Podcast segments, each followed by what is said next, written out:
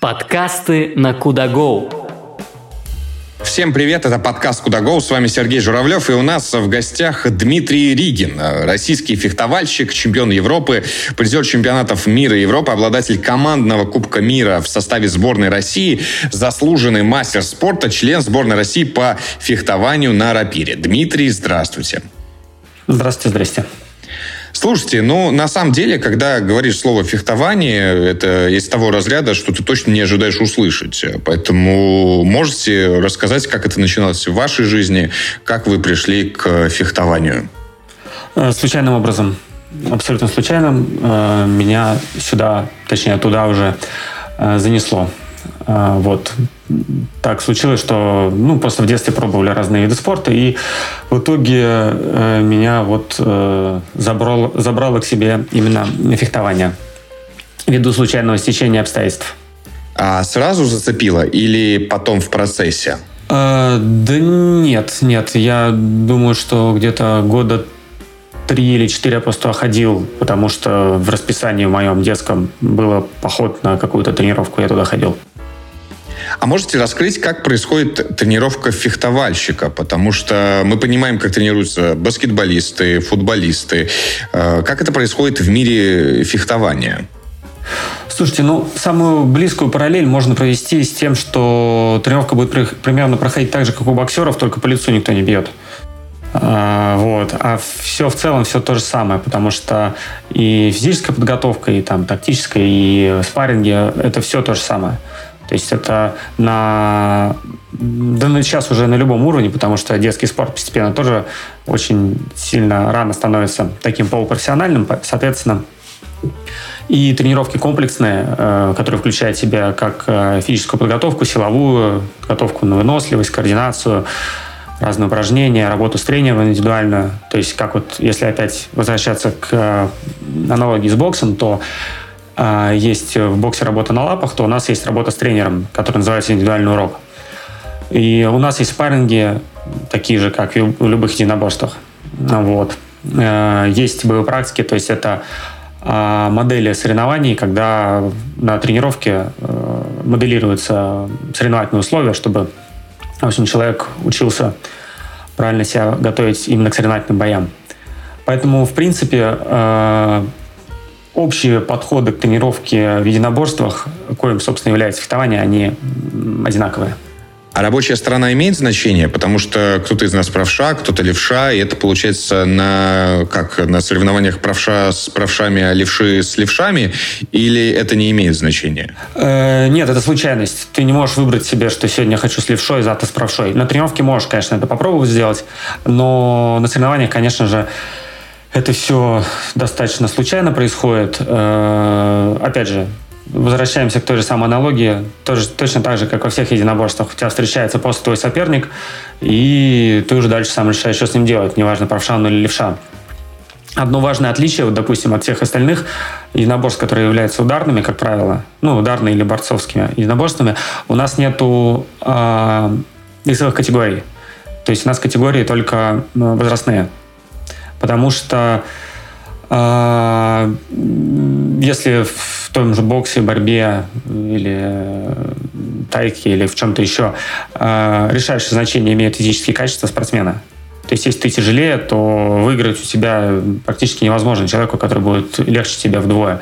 То в нашем случае это абсолютно никакое не преимущество, не имеет значения там твой рост, вес, Э, глобально. Поэтому такого разделения нет. А вот э, вопрос опыта очень важен. То есть э, возраст тут даже не, он тоже не к физической части, он больше к, так сказать, психологической, психологической интеллектуальной. То есть основные различия, они вот в опыте и в умении оперировать своими возможностями. Кстати говоря, мы тут проводим много аналогий. Например, в мире футбола, когда тебе 35-36 лет, то ты уже доигрывающий футболист, скажем так. А в фехтовании есть такое понятие, когда тебя можно назвать человеком, что вот, вот, чуть-чуть осталось соревнований, и дальнейший путь э, будет складываться другим путем. Да. Ну, конечно, у всех, э, во всех видах спорта есть какой-то предельный возраст, и вот вы попали с футболом в 35-36 лет, в принципе, очень похоже. То есть, э, например, я вот доигрался ровно до этого возраста, э, и потом прекратил заниматься этим э, делом. Э, у нас три вида оружия, шпага, рапира, сабля, и в каждом из них немножко отличается предельный возраст ввиду различия в, э, в виде оружия и в э, нагрузках. То есть, например, э, в шпаге, там, где гораздо меньше переключений э, и ниже скорости, люди э, дольше гораздо выступают на высоком уровне. Вот на Олимпиаде э, в Рио э, фехтовали за первое место два спортсмена. Одному было за 40, другому было 20. Вот. Это вот пример, во-первых, такой, в общем, демократичности в физическом плане. А, то, что люди реально находятся на одном уровне, и этот уровень очень высокий.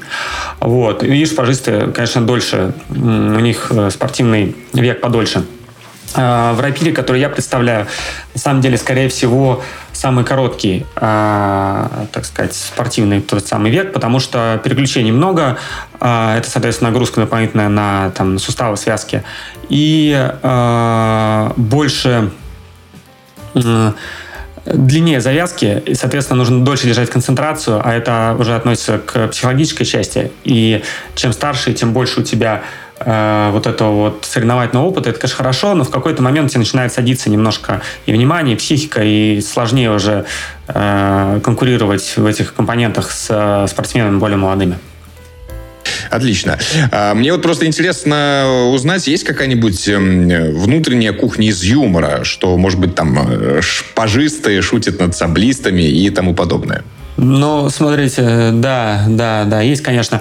Э, обычно э, случается так, что сабля с рапирой, они собираются вместе, э, находят место, где нет э, представителей шпаги, и над ними стебутся. Потому что а, чисто из вида спорта в рапире и в сабле есть, так понимаю, тактическая правота. То есть у нас не, не обязательно уколоть первым, нужно, э, это называется сложным словом, выиграть фехтовальную фразу, но это означает, что нужно просто э, либо атаковать, либо э, отбить атаку соперника и ответить. То есть не обяз... э, недостаточно уколоть первым. Вот так вот.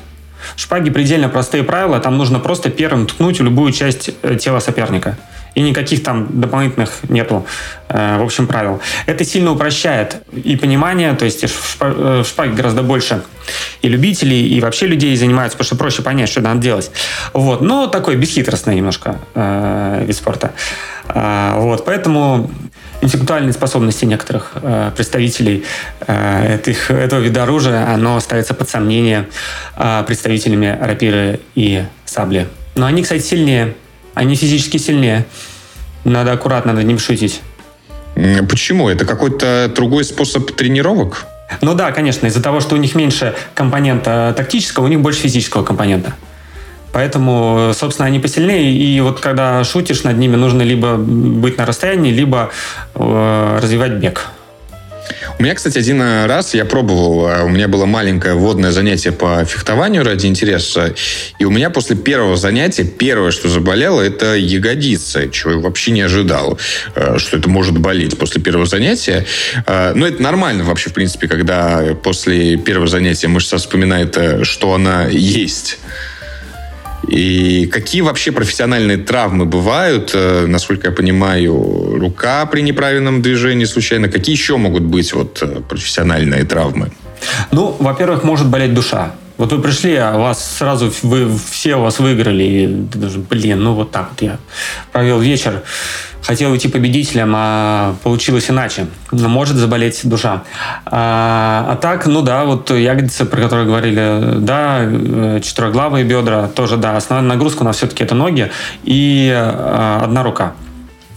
В моем случае левая, она тоже может с непривычки э, заболеть, потому что хоть оружие и легкое, то есть оно весит 500 грамм, но им можно довольно так намахаться, что Болеть будет все. И какие вообще профессиональные травмы бывают, э, насколько я понимаю, рука при неправильном движении случайно? Какие еще могут быть вот э, профессиональные травмы? Ну, к таким острые, э, это Ну, только в столкновениях. Острые могут быть, конечно, в столкновениях, но они нечастые. То есть можно столкнуться гардами, э, повредить там кисть, например, можно столкнуться там корпус в гарду, повредить, может быть, через ребра себе повредить. Но так, э, в формате катания, любительского катания на сноуборде э, такого. Вот. А м, накопленные бывают из-за просто из-за постоянных нагрузок. Э, большие нагрузки на колени, они, конечно, могут впоследствии дать э, какие-то негативные эффекты. Вот, но в целом э, такая травмоопасность у нас, я считаю, что она где-то на уровне, наверное, не акробатического кролла, а танцев обычных. То есть тоже движение есть, все есть, тренироваться надо. В общем, все бывает, но э, ничего критичного не происходит обычно с людьми. Если я в какой-то момент э, захочу со шпаги перейти на саблю, мне придется, как вот с компьютером мы делаем, форматировать свой мозг и учиться заново? Или это уже вопрос нюансов? Э, и вообще практикуется такая история, что можно перейти с одного орудия на другое? Вообще, э, традиционно, например, э, если немножко обращаться в историю, то рапира, тем, тот вид оружия, которым я занимался, это изначально было дуэльное и тренировочное оружие. То есть это личное оружие самообороны маленькое, такое упрощенная шпага. И ее же использовали для обучения, для того, чтобы на более легком оружии научиться лучше исполнять технические приемы. И до сих пор э, в некоторых странах, в Швейцарии, все фехтовальщики изначально начинают с рапира. То есть они до 15 лет фехтуют на рапире, а потом э, уходят в специализацию, как правило, в шпагу, потому что в Швейцарии она больше развита. Но все швейцарцы, они изначально раперисты. Э, э, раперист может переключиться на оба вида оружия. Э, были примеры даже, и вот в моей карьере были примеры, когда э, у нас же соревнования проходят сразу по трем видам одновременно – ну, в одном городе, условно, в течение одного там периода времени, в течение одной недели. И э, если, допустим, в сборной, вот в моем случае сборной Санкт-Петербурга, кто-то из э, шпажистов или саблистов э, получает травму, у них не хватает людей до команды, ну, то есть там стечение обстоятельств, кто-то не приехал, этот травмировался, тот травмировался, дисквалифицировали, люди кончились, и, в общем, нужно э, кого-то хотя бы в запас поставить, то раперисты очень хорошо с этим справляются то есть минимум какой-то ты базовый, ты можешь даже на таком, на уровне чемпионата страны что-то показать.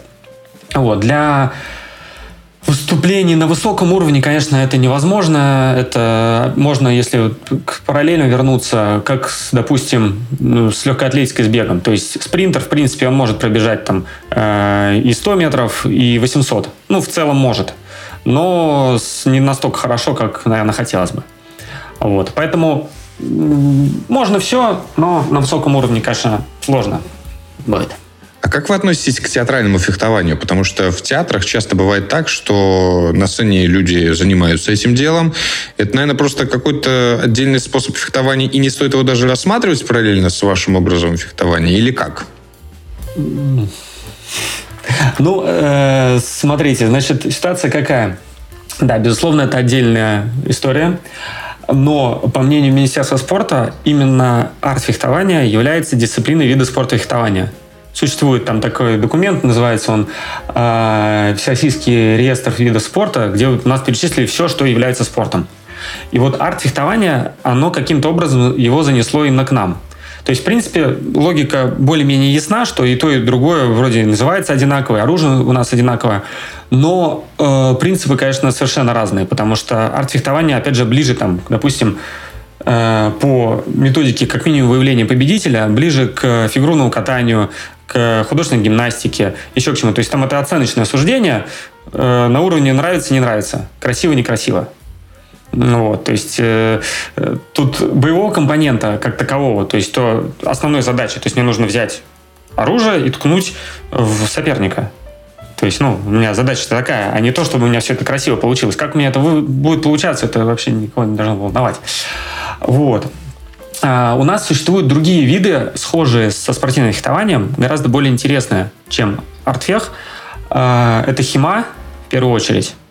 Э, это Historical э, European Metal Arts. Это, в принципе, очень похожее на спортивное фехтование, только в качестве оружия используются прототипы, э, то есть не острые, а прототипы боевого оружия. То есть там меч двуручный, сабля абордажная, э, меч маленький такой, как у гладиаторов вместе со щитом.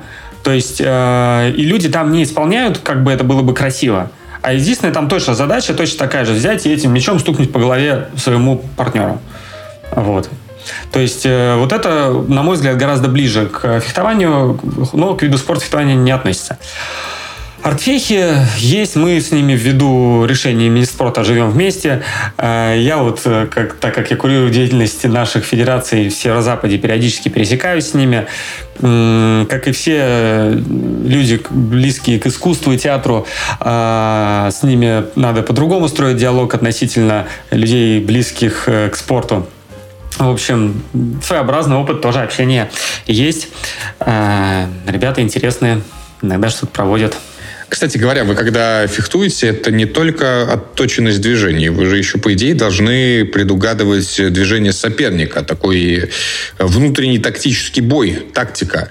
А как вы развиваете вот эту данность? Это только опыт или есть специальные задания, чтобы развивать предугадывание? Ну, э, слово предугадывание, оно имеет, как, конечно, свой смысл некий, но это скорее не совсем угадывание, это предположение. То есть, э, э, в первую очередь, э, вот эта возможность условного предвидения, она основывается просто на опыте. Потому что ты знаешь, что вот существует такой... Э, ты уже был когда-то в подобной ситуации, то есть ты запоминаешь какой-то паттерн, что вот э, в такой ситуации э, ты уже был, и выходы из этой ситуации бывают вот такой и такой. Э, скорее всего, ты можешь предполагать это. И, соответственно, э, держа в голове это предположение, ты все равно смотришь на то, что происходит. То есть, ну, вероятнее всего, вот, я не знаю, то есть, э, допустим, вот у меня есть у меня кружка с чаем, и раз, и начал на себя ее проливать. И я предполагаю, что мне сейчас станет горячо, если я не успею туда, туда вернуться. А, вот. И буду какие-то действия предпринимать, чтобы увернуться от горячего чая. А, вот. Поэтому это основывается все на предугадывании, но э, что касается э, этих упражнений, то тут в основном это упражнение с головой. То есть тебе нужно каким-то образом э, уметь распределять свое внимание то есть э, в чем э, такая ловушка? То есть если ты изначально настроен на то, что на какое-то конкретное действие, вот ты смотришь на соперника и думаешь, сейчас он пойдет вперед, и ты думаешь о том, что он пойдет вперед. Будет очень хорошо, если он туда пойдет, потому что ты к этому готов. Но у него еще есть куча разных других вариантов, что он может сделать. И любой вариант, кроме того, на котором ты сфокусирован, будет для тебя проигрышным потому что ты был готов вот именно к этому действию. И тут очень важно сохранить такой баланс между вот этими всеми э, вещами, как баланс физический, э, равновесие, чтобы ты мог пойти вперед и назад, так и баланс в голове, что э, ты как бы готов э, к разным действиям, то есть такое распределенное внимание. Очень близкая история к медитации.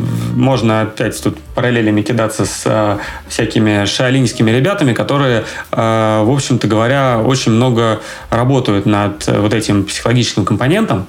И э, за счет этого очень неплохо развиваются в своем виде спорта. Как вы настраиваетесь перед выходом? Э, есть какие-то, может быть, внутренние традиции, специальная музыка или ритуалы какие?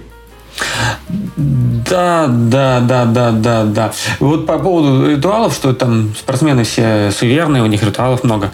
А, тоже вещь интересная, что, скорее всего, это обычно не просто какие-то суеверия, а вещи, которые а, просто помогают тебе прийти и в психологически и физически в нужном состоянии. То есть там кто-то не знаю, перекладывает вещи в, по пакетикам у себя э, в сумке перед соревнованиями. Так вот, он их перекладывает скорее из-за того, что в итоге он просто ничего не забудет. Но вот у него так это в ритуал сложилось. В итоге он ничего не забудет. Так и со всеми остальными мелкими такими вещами, там, которые касаются каких-то вещей там, специальных, которые ты с собой берешь, они просто тебе, скорее всего, нужны физически. У кого-то, конечно, это все уходит в такую некую крайность, э, и народ начинает таскать с собой амулеты. Я лично видел э, немецкого спортсмена, который возил с собой камень. у него с собой был какой-то булыжник, э, приблизительно килограмма на полтора, и он с ним ездил. То есть у него на соревнованиях лежал рядом булыжник. Э, что заключалось в булыжнике, э, я не знаю, если не общался на эту тему. Э, может быть, он ждал спортсмена, у которого в сумке есть ножницы, и еще одного спортсмена, у которого в сумке есть бумага, и они бы встретились и очень мощно бы сыграли. Только точно, да. Да, да, они могли бы нормально развлечься. А, вот, но такого я с ним не видел.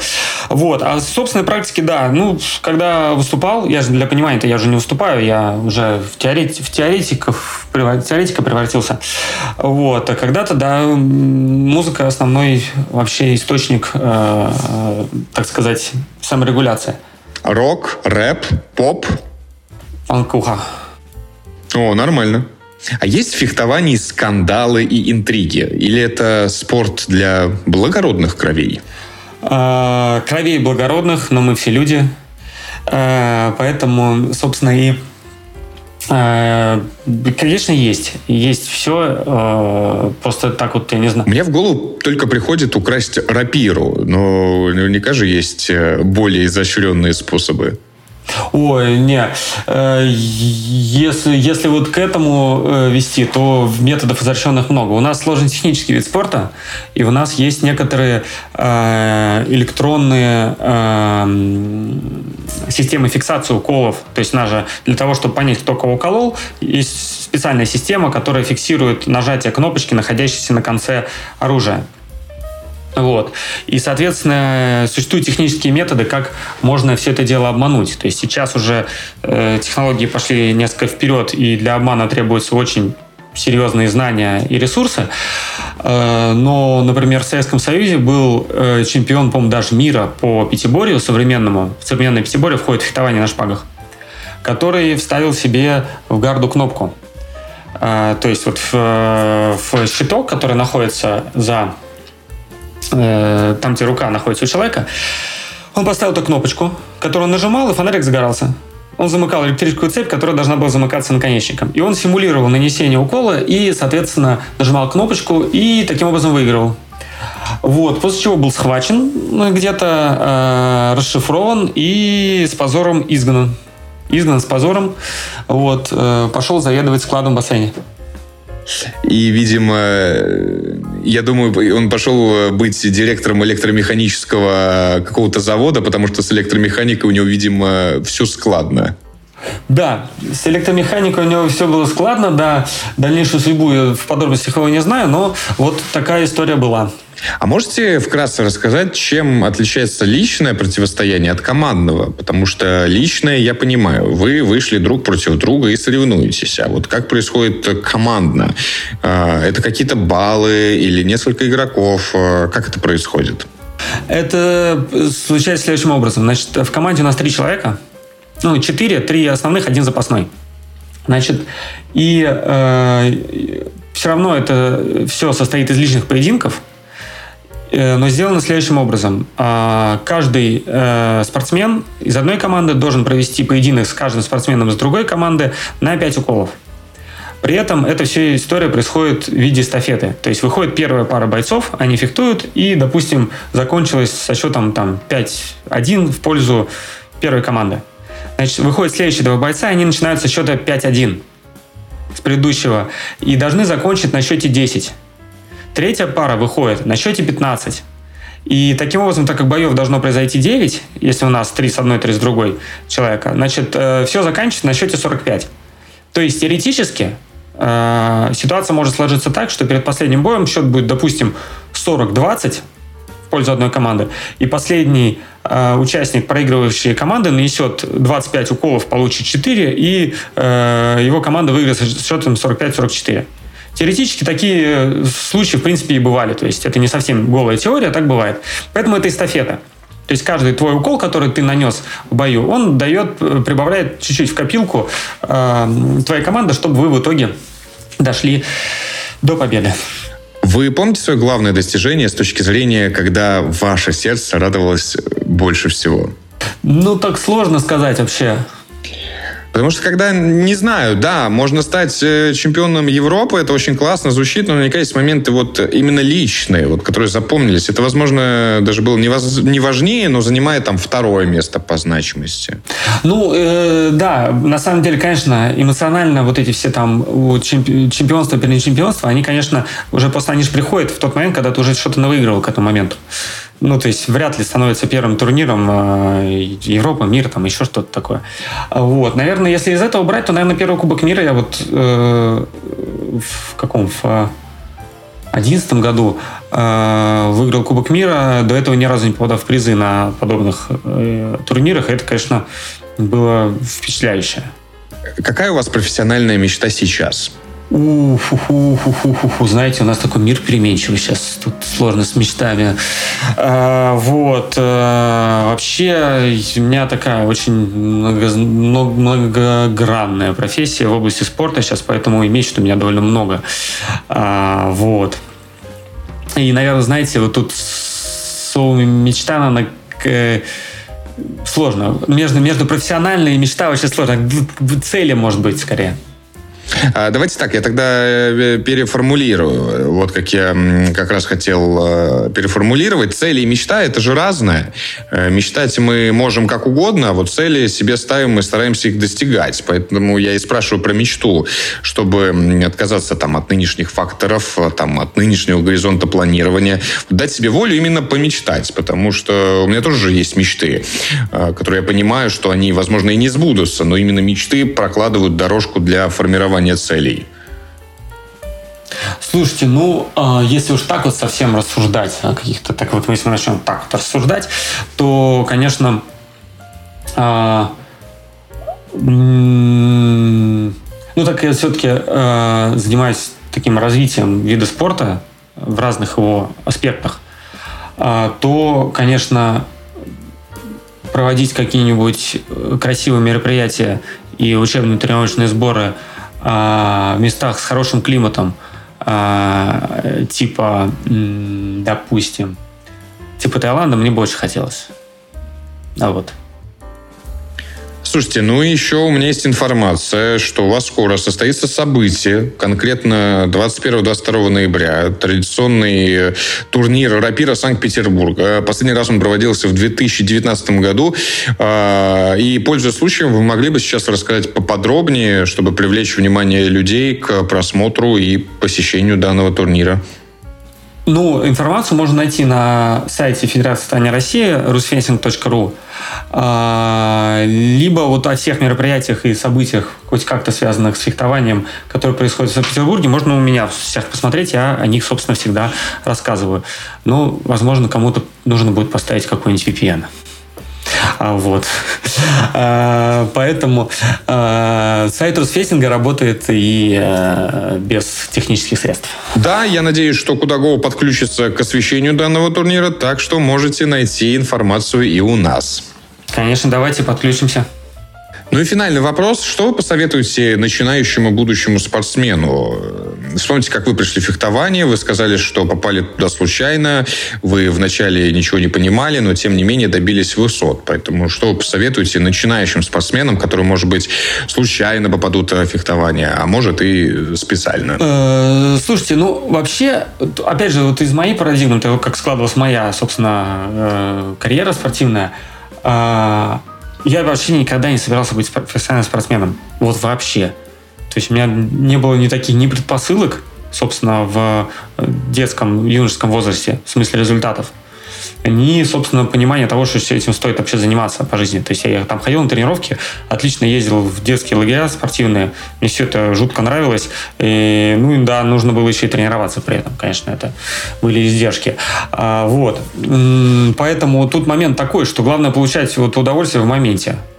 А, вот если вот в моменте тебе вот нравится заниматься этим видом спорта, то это вообще замечательно. Че, к чему это все приведет, никто не знает вообще. Вот. Если вдруг хочется быть чемпионом сразу, вот ты пришел, говорит, все, я буду чемпионом. По-любому. Я зашел, мне 8 лет, я зашел в зал Олимпийские игры впереди. Вот. И это пока еще не случается, то тоже стоит, наверное, найти какие-то позитивные моменты и подождать.